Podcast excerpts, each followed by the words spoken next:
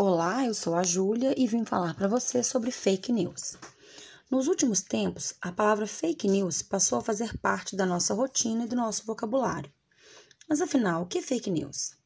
Em uma tradução mais simples, podemos chamar de notícia falsa ou boato. Uma fake news é uma notícia mentirosa, mas que se utiliza de informações verdadeiras no intuito de enganar as pessoas. A maioria das fake news são produzidas a partir de assuntos sensíveis e atuais e que despertam os sentimentos e as emoções das pessoas, fazendo com que elas queiram compartilhar imediatamente com todos os seus contatos. Ao fazerem isso, elas perdem a oportunidade de checar se aquela notícia de fato é verdadeira e fazem com que ela viralize.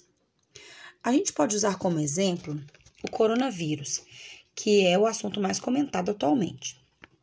Desde o início da pandemia, as redes sociais foram inundadas por notícias falsas sobre a sua origem, sintomas e até mesmo sobre curas milagrosas. Nós já ouvimos falar sobre o vírus ter sido criado em laboratório, que o vinagre mata o vírus e o álcool gel não.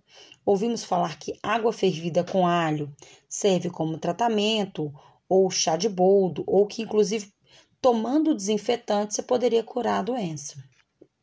Recentemente, circulou um vídeo onde uma mulher alegava que caixões estavam sendo enterrados com pedras em seu interior, ao invés de corpos.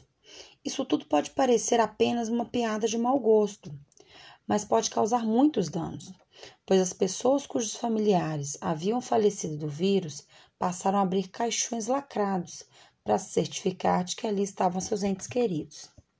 Com certeza você já deve ter recebido alguma dessas mensagens e precisa saber que é bem fácil descobrir se elas são reais. Antes de compartilhar uma notícia, procure pesquisar sobre o assunto. Você pode procurar diretamente no Google ou em sites específicos que ajudam a investigar e desmascarar notícias falsas. Temos o boato.org ou a Agência Lupa no Facebook.